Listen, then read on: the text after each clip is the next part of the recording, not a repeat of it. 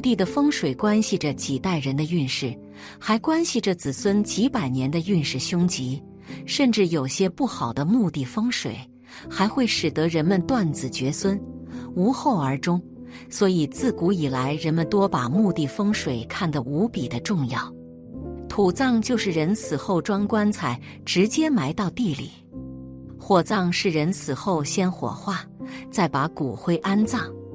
老人不喜欢火葬，主要是中国自古以来有人死要留全尸的思想。中国人对人死后身体是否完整非常重视。古代被斩首或腰斩的人，埋葬之前都要先找裁缝把身体补起来才行。千百年来，中国人一直有着这样的传统：火化时把人烧得只剩一堆灰。这是老人们无法接受的。现在的人接受现代教育，思维已有转变，但老人，特别是农村的老人，还是非常坚持的。事实上，火葬或者土葬，他们各有讲究，对后世的影响也不同。先来说说火葬，大家都知道，僧人们在圆寂之后，也就是生命结束的时候。一般会采取火化的方式，火化在佛门中被称为涂皮，就是把肉身烧成一把灰，然后集中安顿在一个地方，非常省地方。有人或许会问：佛教僧人自古以来用火化的方式来处理身体，是不是因为在古代僧人不受待见，所以要死得干净一点，死后变成一把灰随风而逝？其实不是，恰恰相反，佛法提倡的历来都是重生不重死的一个态度。所谓的重生不重死，是指我们一定要在我们还能活着的今天，在这个无常的世间，找到活着的方法。今天既然活着，就一定要去找到自己如何去活着，让自己能够活生生的成为一种存在。中国传统文化当中，大家知道儒家有一句话叫“朝闻道，夕死可矣”。这里也是指我们每个人去找到自己存活的意义，找到我们人生能够与这个宇宙世界相融合的一种方式，去找到我们的心能够与我们的现实生活相连接的一种平衡。所以佛法提倡的重生不重死。指的是我们在现实世界当中的身心安顿。我们先不要问我们死了之后去哪里，我们死了之后要如何对待我们的色身。我们不妨先问自己一句：就在我们依然活着的今天，我们应该如何去对待？面对我们所处的这个迅速更迭的时代，我们如何去安身立命？我们如何去找到自己人生的小情怀？如何去融入整体的大情怀？如何去找到我们个体应该存在的一种状态？然后再去思考，作为一个个体在整体当中应该去扮演的角色和承担的责任。所以，大家不妨都问问自己：我们把今天活好了吗？我们把今天这颗躁动不安的心安顿好了吗？所以，佛门当中提倡的这种火化的方式，它是重生不重死，重视我们在当下的自在与解脱而传递出来的一种洒脱的态度。我们所拥有的种种，无论是财富、名利、眷属还是荣耀，这些都是生不带来、死不带去的东西，它只是在我们存在于世间的过程当中，伴随我们。跟我们产生了关联而已，但是如果我们能够找寻到我们自己的生不带来、死不带走的洒脱，在有生之年去完成我们的有生之事，到了人生的终点，我们也可以毫无遗憾地说一句：潇洒作别，一片云彩也不会带走。这就是佛门所提倡的面对生命真实的态度。我们接下来聊一聊土葬。丧葬文化是中国传统文化之一，是指一个人在去世后，亲朋好友为他展开的一系列终极关怀，主要包括报丧、吊唁、哭丧、入殓、戴孝、下葬、祭祀等。中华民族出现的丧葬风俗大约有十种左右，包括土葬、火葬、树葬、天葬、水葬、悬棺葬、二次葬等。在众多丧葬风俗里，土葬无疑是最为普遍的一种，在中国创造了四个之最。其一，产生时间最早，大约在新石器时代就已经产生；其二，流传时间最长，至今超过一万年；其三，使用范围最广，历史上天南海北不同地区的人都有土葬的习惯；其四，涉及民族最多，中国的绝大部分民族都有土葬的风俗，从古至今。人们之所以青睐土葬，跟传统文化心理不无关系，表现在三个方面：一是，在农耕社会，人们普遍具有以土为本的信仰，认为一切生命的孕育和生长都离不开土，死后追求入土为安，坚持土葬。把土葬看作是人类回归大自然的最好方式，符合尘归尘、土归土的生命规律。二是人死后如果不安葬的话，人们担心尸体会被野兽叼走，也会污染环境，因此就选择把尸体深埋在地下藏起来。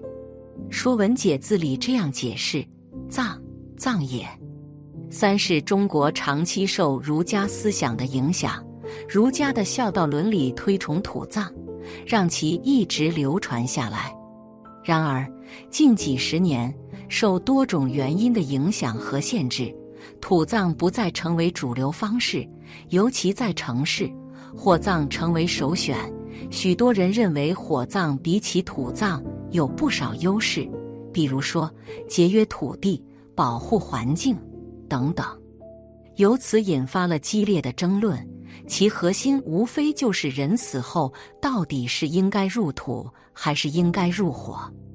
争论的双方各持己见，谁也说服不了谁。到现在，这种争论声依然时常响起。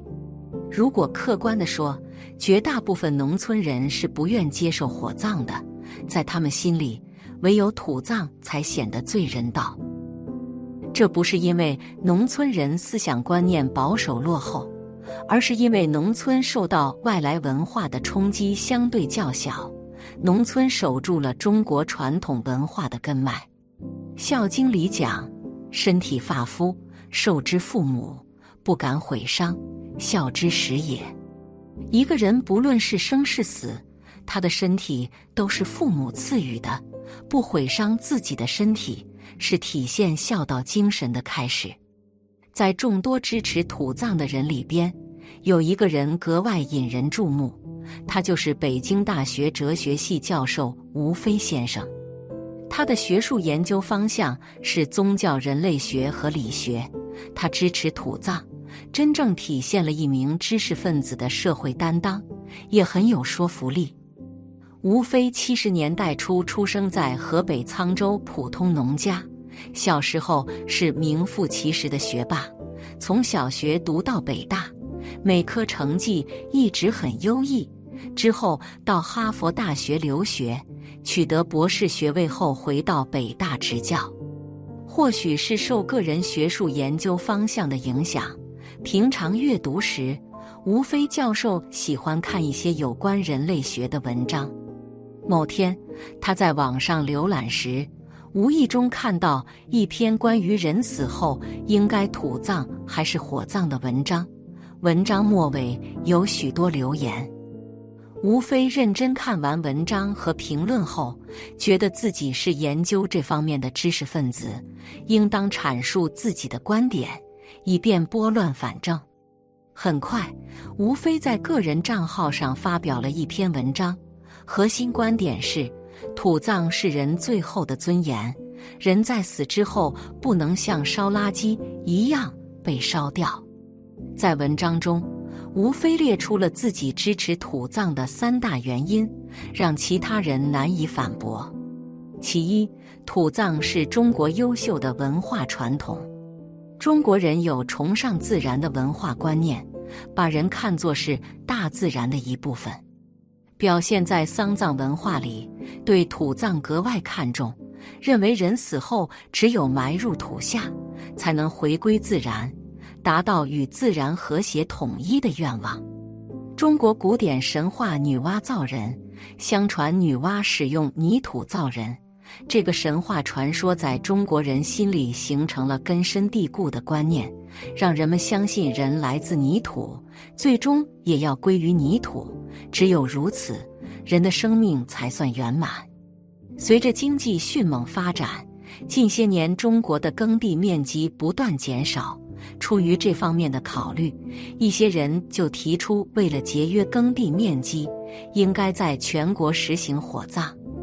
这个提议虽然有一定的道理，但违背了中国传统文化，因为土葬已成为中国传统文化不可分割的一部分。若抛弃土葬，不利于传统文化的继承。